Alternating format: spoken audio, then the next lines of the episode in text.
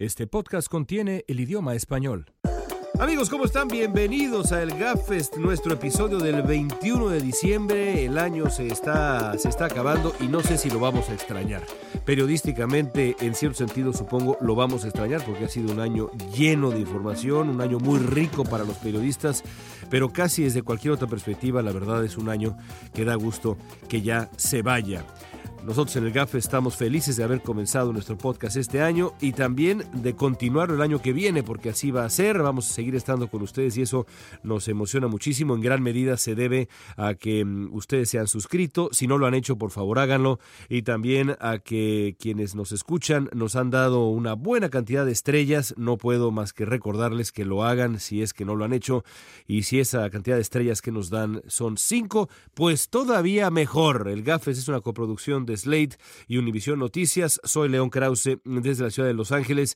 Esta semana me acompañan Dori Toribio, corresponsal de la televisora española 4 en Washington, D.C., y Fernando Pizarro de Noticias Univisión en la propia capital de Estados Unidos. Dori, Fernando, ¿cómo están? Hola León, ¿cómo estás? Aquí contento de que se acaba este año, pero más contento de que empiece otro que va a ser igual de entretenido que este que se está acabando. Sí, la verdad es que sí. ganas de 2018, la verdad.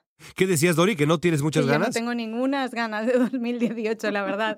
Tal y como se presenta el año que viene y lo duro que ha sido este. ¿Sabéis cuánto tiempo llevo sin dormir una noche completa?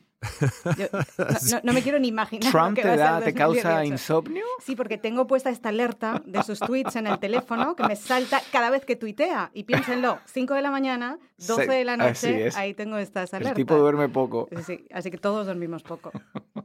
Bueno, pues eh, hablando del 2018 y de eh, a qué grado no vamos a dormir, eh, este 2017 termina, termina tambor batiente. La noche del martes, el Congreso republicano finalmente obtuvo un triunfo que muchos de esos legisladores conservadores habían estado buscando por años, pero auténticos, con toda franqueza, sueños eróticos tuvieron muchos eh, eh, congresistas eh, conservadores con este momento, entre ellos, y yo creo que nadie como Paul Ryan, el líder de la bancada republicana en la Cámara de Representantes, que se le veía de verdad como durante el nacimiento de un hijo, parecía que había visto el rostro de su primer hijo, Paul Ryan, cuando la Cámara de Representantes votó para finalmente aprobar esta muy profunda reforma fiscal, reforma tributaria. El problema ahora son y van a ser las consecuencias de esta profunda reforma que aprobaron. Lo primero que hay que decir es que se trata de una iniciativa profundamente impopular.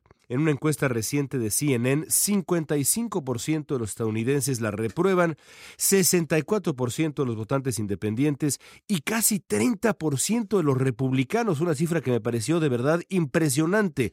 Todos ellos dicen va a beneficiar sobre todo a los más ricos de este país. En otro sondeo, solo 24% de los estadounidenses calificaron esta reforma fiscal republicana como una buena idea, así que es pues por decirlo menos, muy impopular. Y aunque lo más eh, eh, importante van a ser las consecuencias concretas eh, en, los bolsillos de millones de estadounidenses, yo quiero preguntarles, evidentemente, dado que estamos en el GAPFEST, por las consecuencias políticas. Y antes de lanzar la pregunta con la que quiero empezar, quiero sumar otro dato. Una encuesta reciente de NBC News preguntó cuál de los dos partidos está hoy mejor capacitado para conducir el rumbo de la economía de Estados Unidos. Por primera vez desde el 2013 la respuesta fue el Partido Demócrata. Dori, comienzo contigo. ¿Los republicanos, crees tú, sellaron su destino rumbo al año electoral del 2018, ese que no quieres que llegue, con esta reforma fiscal? ¿Les va a costar en las urnas, Dori? ¿Qué crees?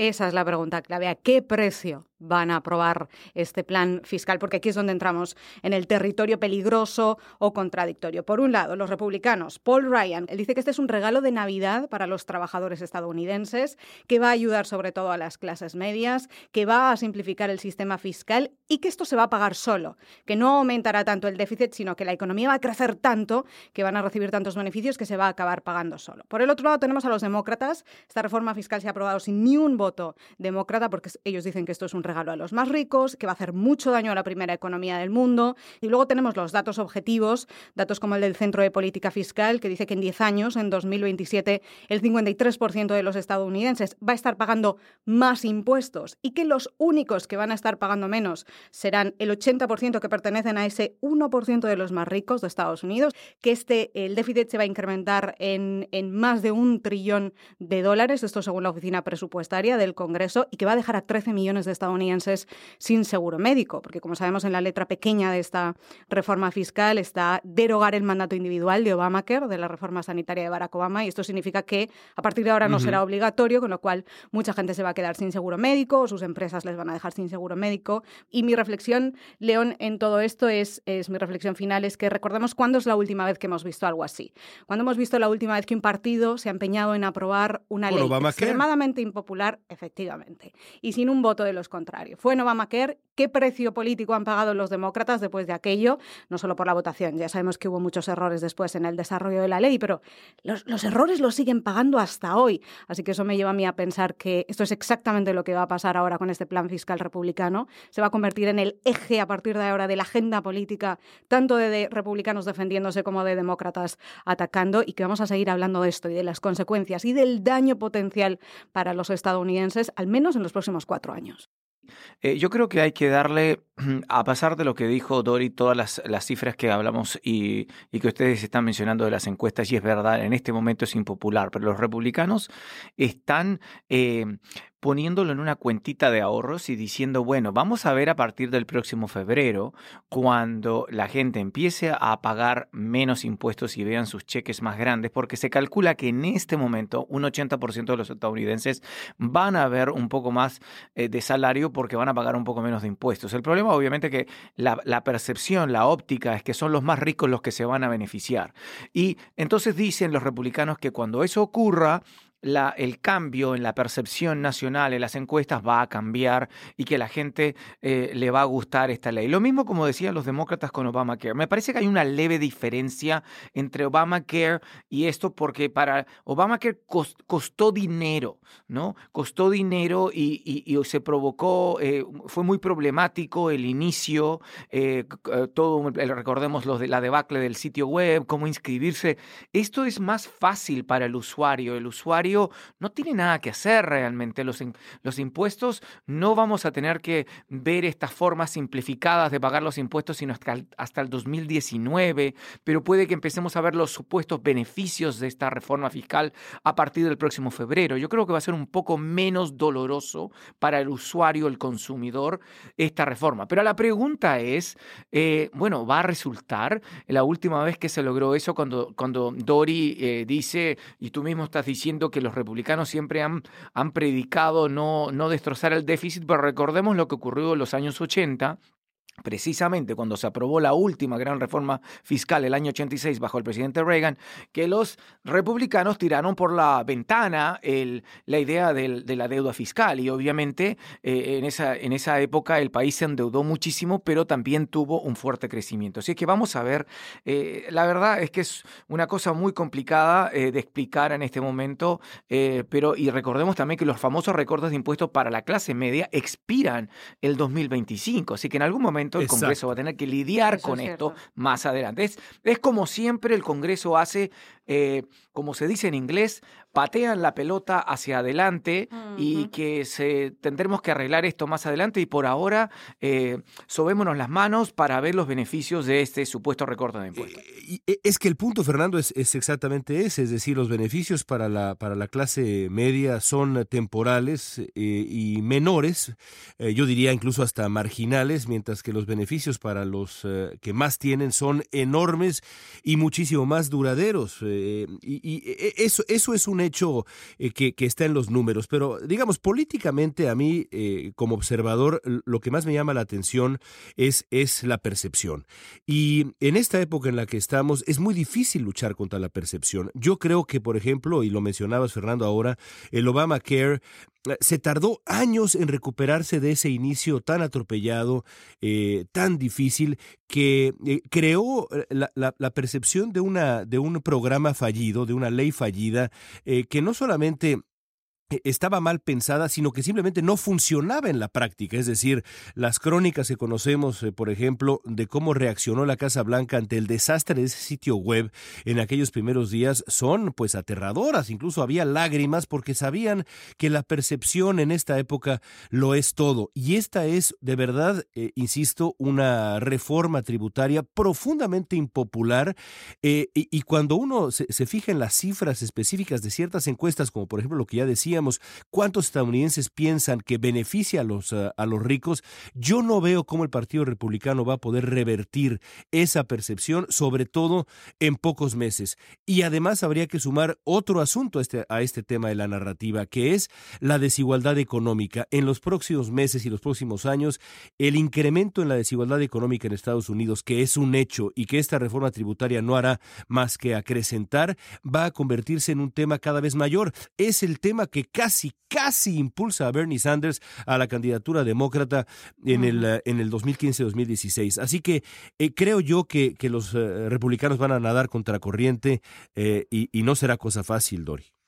Y voy a añadir un argumento más, porque estamos haciendo esta comparación que me, parece muy pertinente entre Obamacare y este plan fiscal. Hay un argumento más que hace pensar que eso no les va a ir bien a los republicanos y es la aprobación del presidente Trump. La diferencia con el momento en el que Barack Obama aprobó su reforma sanitaria cuando todavía estaba en su luna de miel después de ganar las elecciones. Ahora mismo el presidente Trump, según las últimas encuestas de esta semana, tanto de CNN como de Gallup, tiene una aprobación en torno al 35% en diciembre de su primer año como presidente. Esto es lo más bajo de la historia. Solamente Reagan hace cuatro décadas estaba por debajo del 50%, es decir, aún estaba por encima del presidente Trump. Y ahora el presidente Trump pone su cuño, pone su sello a este plan fiscal. Cuando es un presidente tan impopular y en su primer año, todo hace pensar que el año que viene no le va a ir mucho mejor. Yo no me imagino la popularidad del presidente Trump 20 puntos por encima en 2018 y menos en año electoral. Entonces pensemos en ese escenario.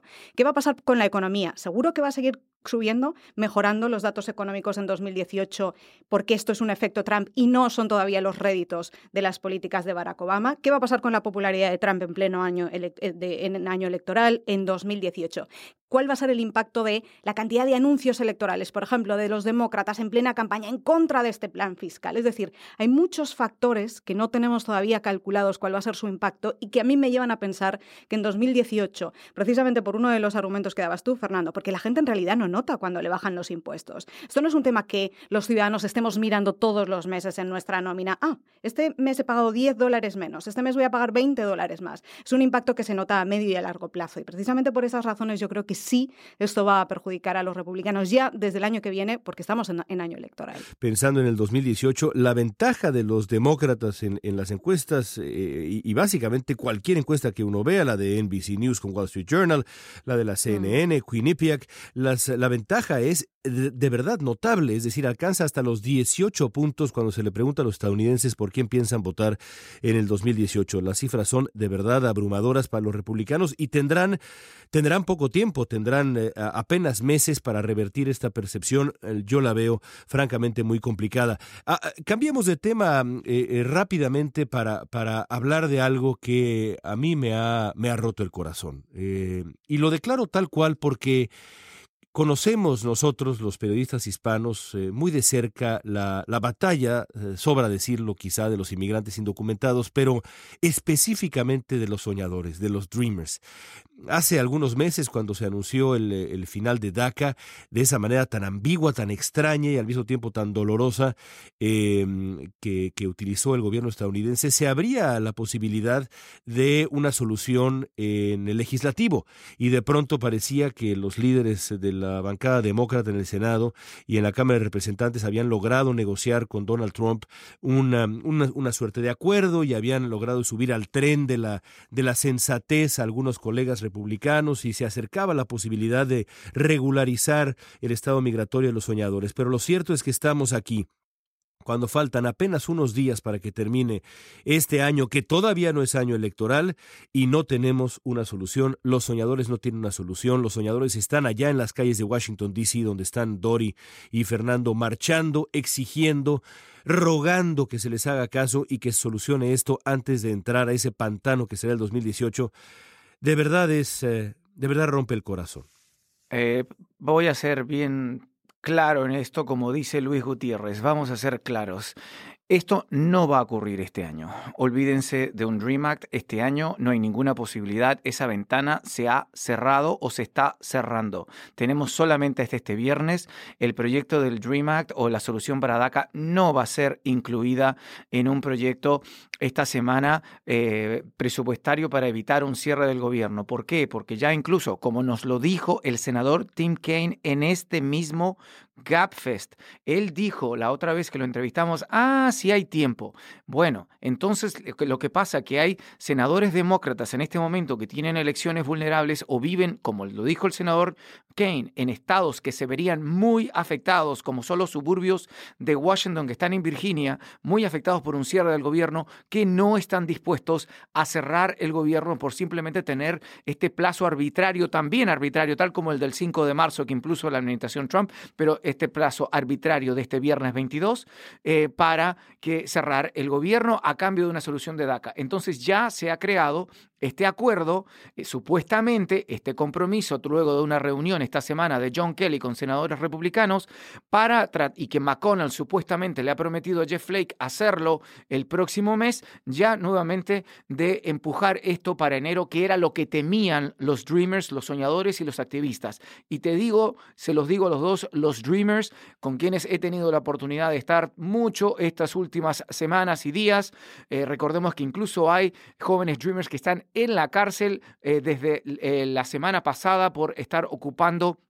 Oficinas de los congresistas eh, en, una, en una historia que ha sido muy poco cubierta por la prensa en inglés. Hay jóvenes que están en la cárcel y están en huelga de hambre en un centro de detención en Washington eh, y se niegan a cooperar con la policía. Pero eh, los inmigrantes jóvenes, los Dreamers, las organizaciones Dreamers, están furiosas con ambos partidos porque los republicanos les han dado la espalda porque no han tenido jamás el interés, aunque en algún momento lo dijo Paul Ryan que quería hacerlo, pero no han, no han tenido nunca el interés de incluirlo en el tema presupuestario y segundo, están enojados ahora con los demócratas que están, al parecer, dando vuelta la espalda y dando vuelta a la palabra que les dieron en su propia cara de decir, no, vamos a luchar por esto, no, porque y también hay una división. Están los latinos, los, los, los Luis Gutiérrez, los Adriano Espaillat y muchos otros que dicen, no vamos a votar por el presupuesto si no se incluye el Dream Act. Pero esa, la realidad va a ser otra y no va a haber una solución y es muy difícil que el Congreso vuelva la próxima semana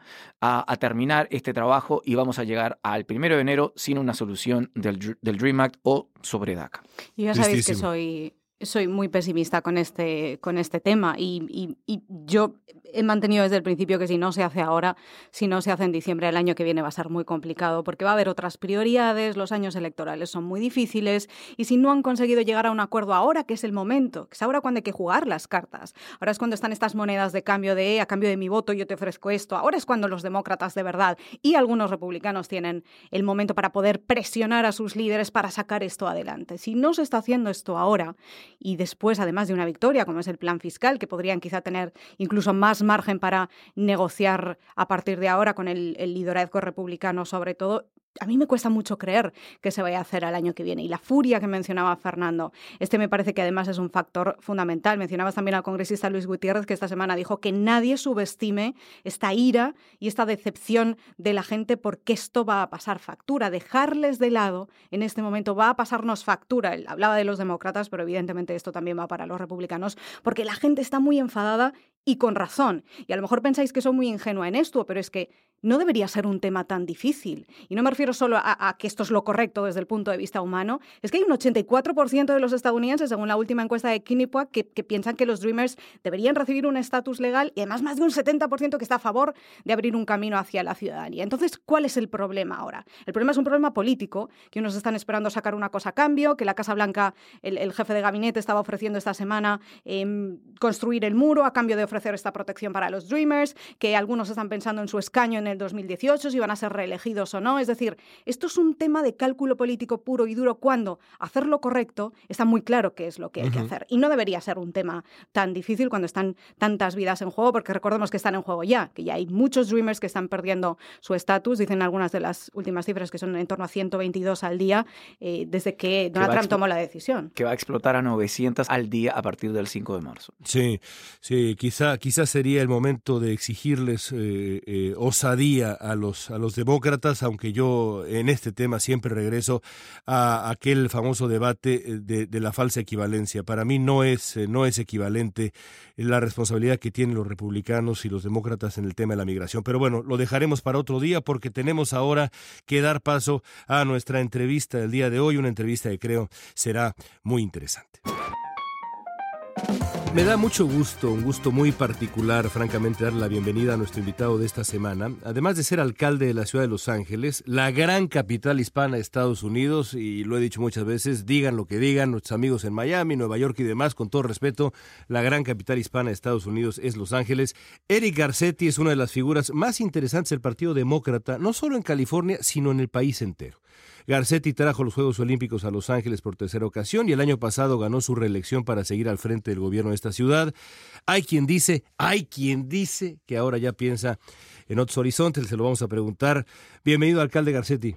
Gracias por la invitación, es mi placer. Un gusto estar con usted. Bueno, estamos, estamos aquí sentados, alcalde, apenas unas horas después de que los congresistas republicanos aprobaran una política eh, fiscal, una reforma fiscal muy polémica, eh, muy impopular. Los expertos, como usted sabe, no solo criticaron el fondo de la reforma, sino también la forma en que los republicanos en el Congreso se apuraron para aprobarla. ¿Qué opina usted de lo que hemos visto en, en Washington estos días? Bueno, e, este es muy peligroso, es una reflexión de valores que no son los valores de esta nación y la gente de esta nación.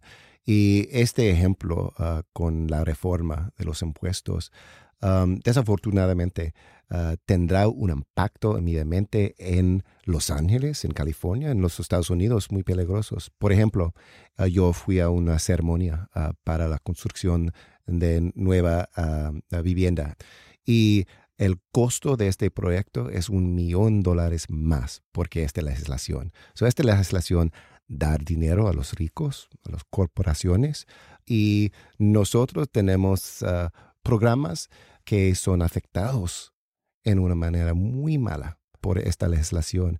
Y los valores de los republicanos son, ellos dicen, ¿qué pueden tomar de la gente de los Estados Unidos?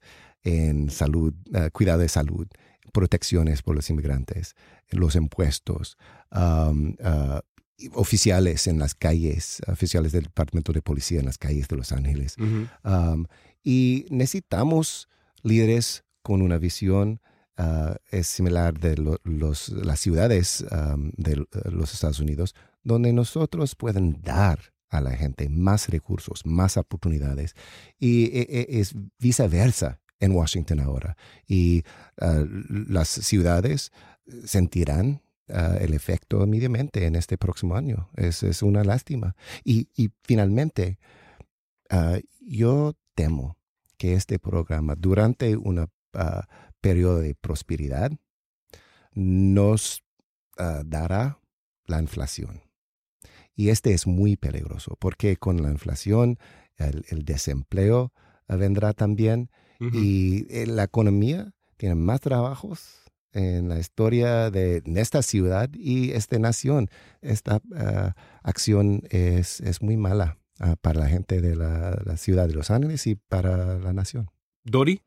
Y está usted hablando, alcalde, del año que viene, de 2018, que es año electoral. ¿Cree usted que después de lo que está pasando este año en Washington, de que los republicanos acaben de aprobar esa legislación, ese plan fiscal, y en general este primer año de Donald Trump en la Casa Blanca, ¿cree usted que 2018 va a ser un buen año para los demócratas? Espero que sí, y yo estoy trabajando muy duro a afectar uh, las elecciones en 2018 y tenemos campañas aquí en California, uh, siete uh, miembros de la Casa de Representativos que uh, nosotros podemos, donde nosotros podemos cambiar um, nuestros representantes. Y los alcaldes de este país son muy activos en estas campañas porque tenemos la confianza de nuestro, nuestra gente. Y espero que a este momento, cuando los valores de los republicanos son ah, diferentes de los valores históricos en los Estados Unidos. Tenemos la oportunidad a cambiar la, a esta casa, pero también tenemos la oportunidad a elegir más latinos, más mujeres, más jóvenes, ah, la, próxima cara de los Estados Unidos. No solamente una elección para elegir más demócratas, pero elegir una reflexión de este país. Fernando.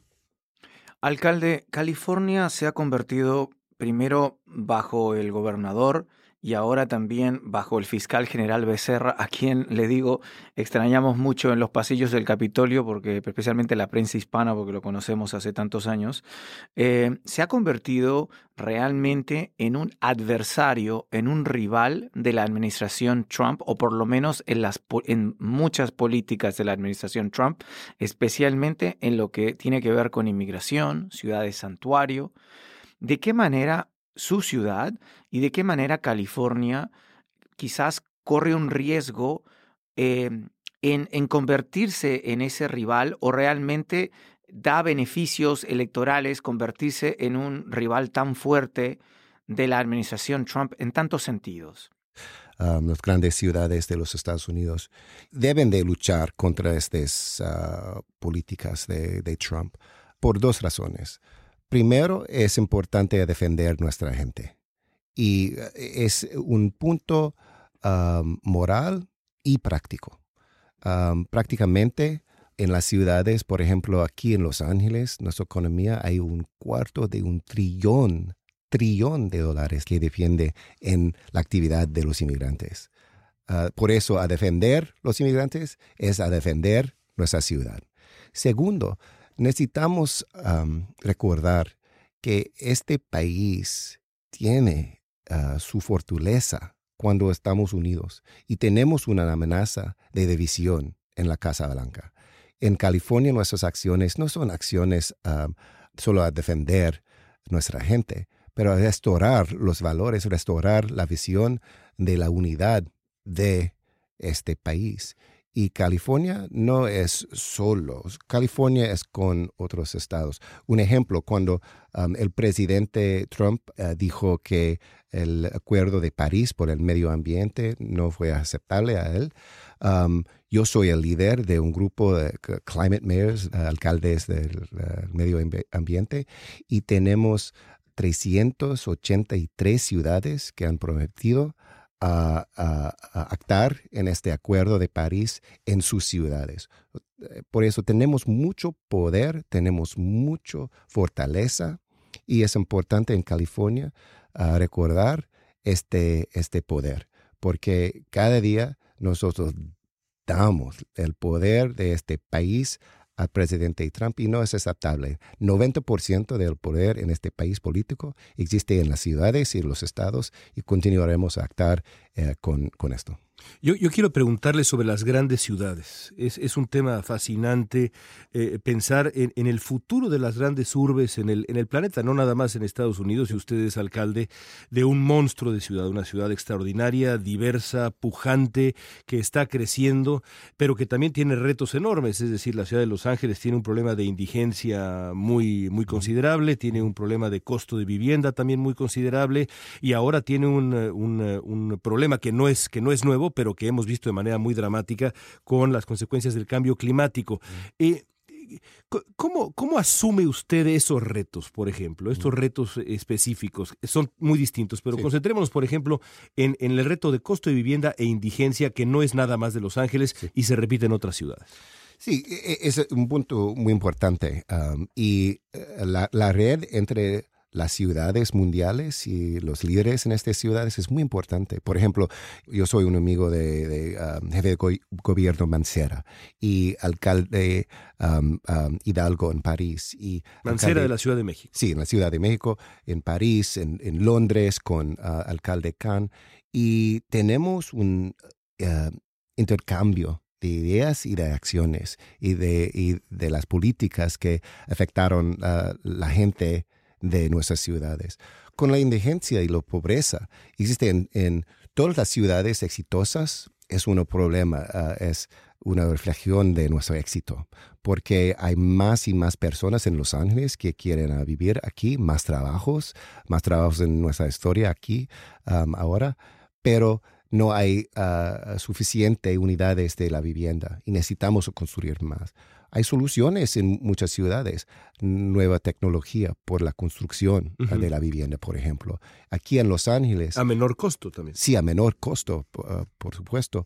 Y uh, dio un, dos medidas que los votantes han aprobado aquí en Los Ángeles.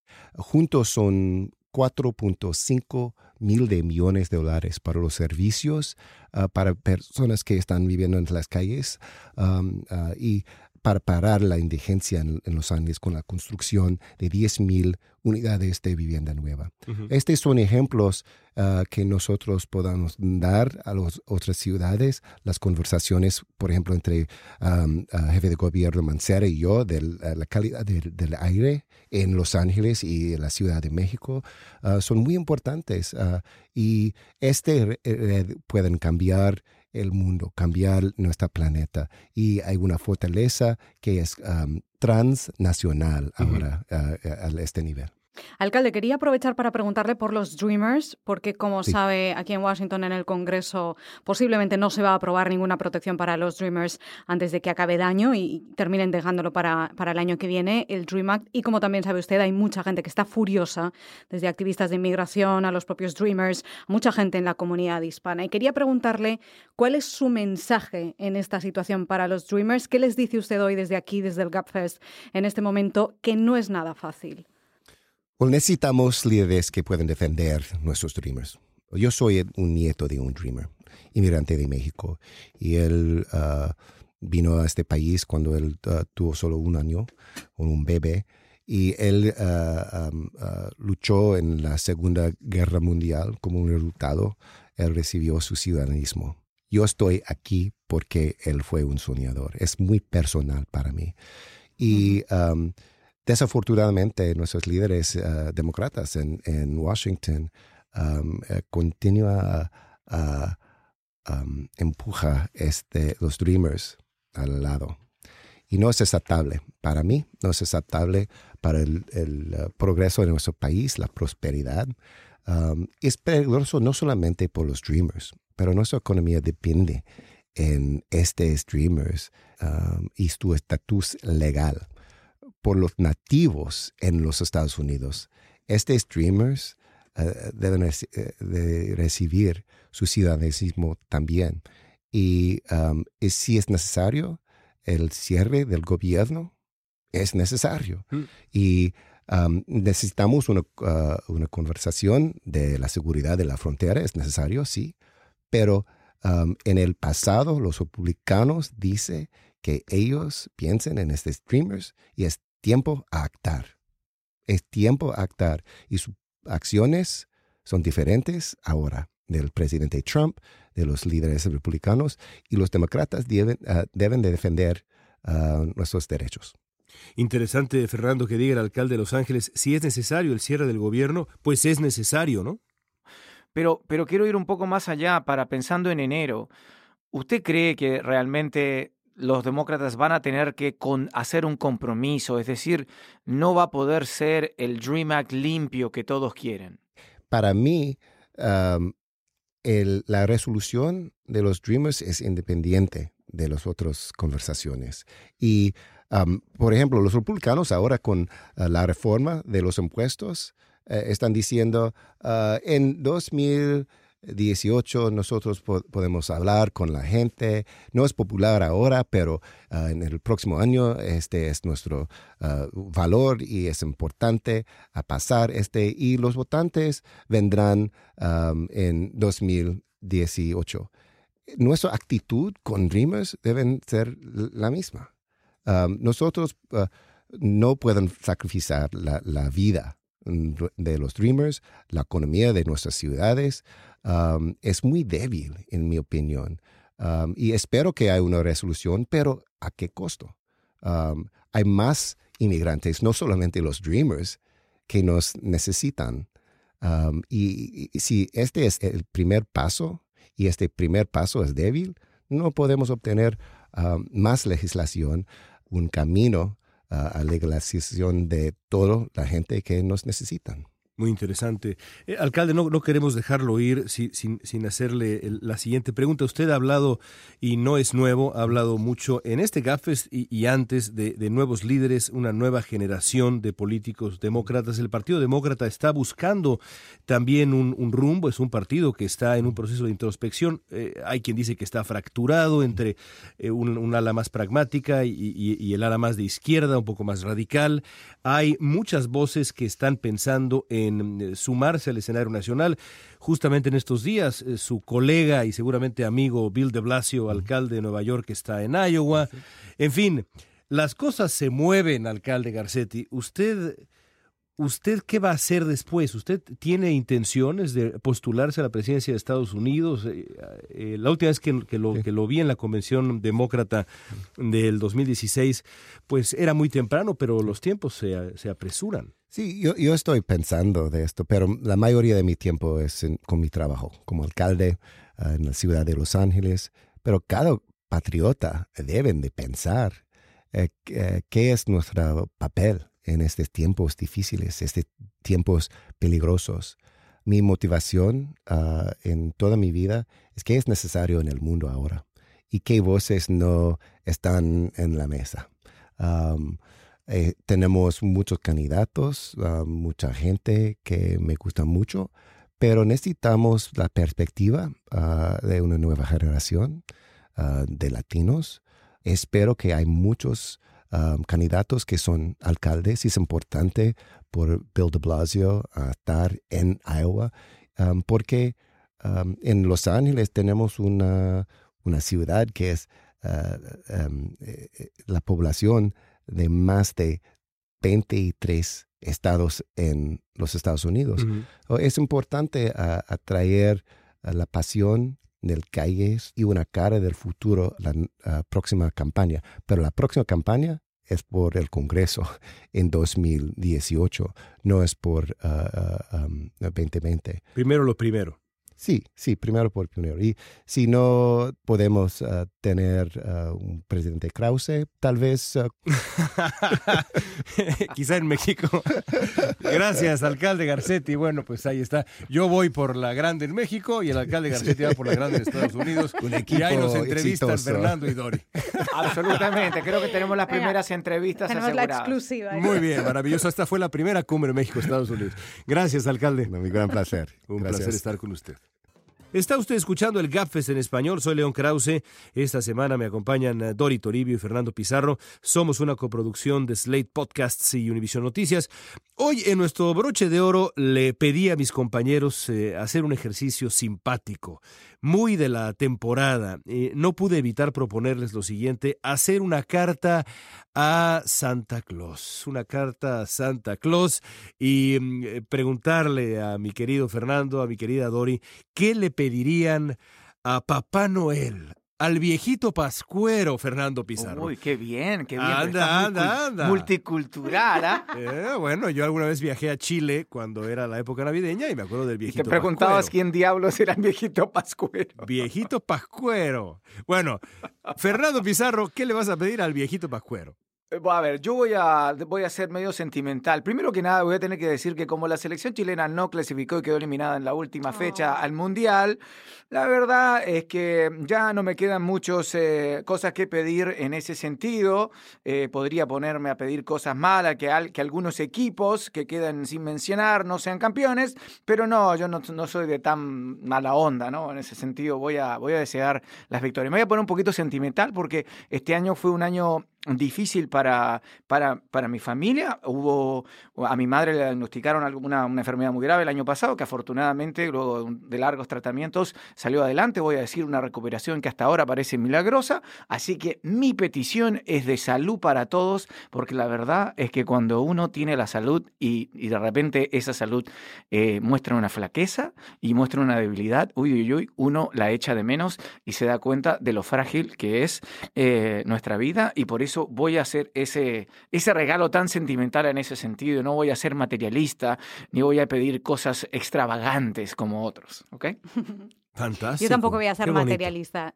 Es precioso eso. Me sumo a la petición de salud de Fernando y los mejores deseos para tu mamá, Fernando. Muchas gracias. Que vaya muy bien en 2018. Y mi deseo este año, eh, León, tampoco es materialista, porque yo solo quiero una cosa para 2018 y es dormir. Necesito que me traigan más horas. Hay pastillas para eso. Sí, pero da igual si te tienes que levantar a trabajar, no importa. Puedes ir a la farmacia. Ni siquiera con receta. No, no, no. Necesitamos, o, eso voy a pedir yo en, en, mi carta. Ya sabéis que nosotros pedimos a los tres Reyes Magos el 6 de enero en España. Yo voy a pedir en mi carta a los Reyes que calme un poco la situación política en general de todos nuestros países y esto es lo que, por lo menos a los que estamos en esta profesión, nos va a dar un poco de tregua para dormir más. Y os aseguro que este es mi deseo número uno para 2018, no, no estoy bromeando en absoluto, necesito dormir. O sea, te, puedo, tengo hasta el 6 de enero para comprarte una de esas, cositas que se ponen, ¿cómo se llama esa como... Esa, esos antifaces que se ponen en los aviones o para dormir y funcionan. Sí, pues te aceptaré el regalo encantada. Querido Santa Claus, este año te pido dormir. Me pareció absolutamente maravilloso y además pues muy periodístico. Muy, ah, periodístico. Y, como, y como padre de tres niños enloquecidos que se pasan a la cama de sus padres eh, todas las noches y, dos perros que eh, insisten en hacer casi lo mismo, estoy completamente de acuerdo con, con Dori. Yo también quisiera dormir, pero te tengo una mala noticia. El viejito pascuero no te va a traer más sueño, Dori. Creo que el 2018 va a ser igual o peor que este dejadme que mantenga la ilusión unos días más, por favor. bueno, me toca. Eh, yo tampoco, a pesar de los rumores comenzados por la productora de este espacio, Paulina Velasco, que mandó un correo electrónico mm. diciendo que yo iba a querer un auto, eso es falso. No me interesa un auto. Así que bueno, acabemos con ese mito de una vez. Yo también tengo corazón y no me voy por lo materialista. Voy a decir que quiero. Quiero una elección pacífica y respetada para México. Yo sé que suena quizá aburrido y que nos escucha ha de quizá pensar que, no puedo pensar en otra cosa que no sea política, pero la realidad es que va más allá de la política. Mi país ha atravesado desde hace 12 mm, años por elecciones cuestionadas, desde mi muy particular punto de vista, y no estoy solo, injustamente cuestionadas, eh, que ha mm, a su vez erosionado la confianza de los mexicanos en el proceso mismo de la democracia, en el concepto mismo de la democracia y que ha tenido consecuencias muy claras en la estabilidad social en México. Eh, viene, como ya nos explicaba Carlos Puch en nuestro podcast anterior, viene una elección muy difícil, ya están los tres candidatos en la boleta, puede ser que se sume por ahí otro candidato independiente, va a ser una elección competida, una elección disputada, eh, de verdad difícil, eh, con, con, un actor muy particular como Andrés Manuel López Obrador, que pues nos tiene acostumbrados a cuestionar los resultados de cada elección en la que ha participado e inmediatamente después dar paso a una nueva reforma electoral que lejos de em, mejorar la percepción de los mexicanos en función de la democracia, no hace más que empeorarla. Y eso a mí como mexicano me preocupa mucho. Espero que haya una elección pacífica y respetada por todos en función de sus resultados en México. Algo parecido, Fernando Pizarro, a lo que vimos en Chile en los últimos días, en donde hay una elección, una elección por lo demás bastante disputada también, se anuncian los resultados, punto y se acabó, la presidenta en funciones le habla en una llamada además que aparecen en video ambos, de muy moderna, al presidente electo Piñera, se, se refieren el uno al otro con respeto, se desean lo mejor, lo mejor para el país, caray, me dio envidia, Fernando, me dio envidia. Bueno, eh, concuerdo con tus buenos deseos. Ojalá que México se merece una, una, elección que le dé estabilidad, que le dé confianza al, al, pueblo mexicano en, en, sus instituciones democráticas. Creo que eso es lo mínimo que se puede pedir y que ojalá eh, tus palabras y tus deseos se repitan. Respecto a lo que ocurrió en Chile, más me gustó, lo encontré inusual y no se ha visto muy, tan seguido que el contendor perdedor que fue Alejandro Guiller, un colega además, periodista, eh, concurrió a saludar personalmente a Piñera y hablaron juntos eh, luego de la derrota. Me pareció, y eso fue un gesto muy bien recibido, incluso ya para que veas que no, no todo es tan civilizado, a veces fue bien recibido en Chile por los chilenos que lo encontraron inusual en vez de que el saludo fuera meramente protocolar, sino que fuera de en persona y aparecer juntos ante la televisión para, para bueno, para, para seguir mirando adelante. Un, ejemplo eh, digno de seguir eh, por lo menos. Y no lo digo como chileno, sino que lo digo como observador en general de la política que debiera ser repetido en todas partes. Sí, es que la, fragilidad institucional, así como la salud que mencionabas de manera tan conmovedora en función de, tu madre, la fragilidad institucional,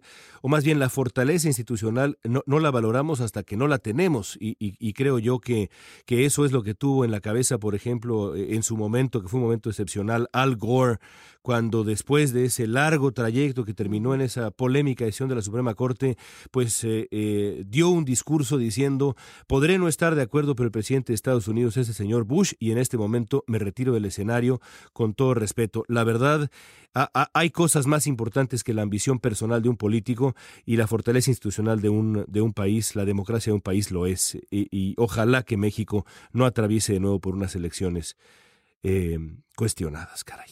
Ojalá. Bueno, gracias Fernando, te mando un abrazo muy fuerte, felices fiestas, Dori, también felices fiestas para ti, gracias a los dos. Igualmente ya todo nuestro gran equipo que hace posible realmente este hermoso, hermoso podcast. Y con eso llegamos al final de nuestro podcast. Si usted es miembro de Slate Plus, le hemos preparado un diálogo de nuestro panel en inglés. La membresía Slate Plus le permite acceder a todos los programas de Slate sin anuncios. Si todavía no es miembro, puede probar dos semanas completamente gratis. Slate.com diagonal el Gapfest Plus, el Gapfest Plus, diríamos en español. Bueno, eso concluye nuestro episodio de esta semana. Les pedimos, por supuesto, de nuevo que nos den estrellas en iTunes. Si son cinco, muchísimo mejor. Escríbanos con preguntas y comentarios, ideas también de temas que les gustaría que cubriéramos, invitados que les gustaría escuchar acá en el Gapfest.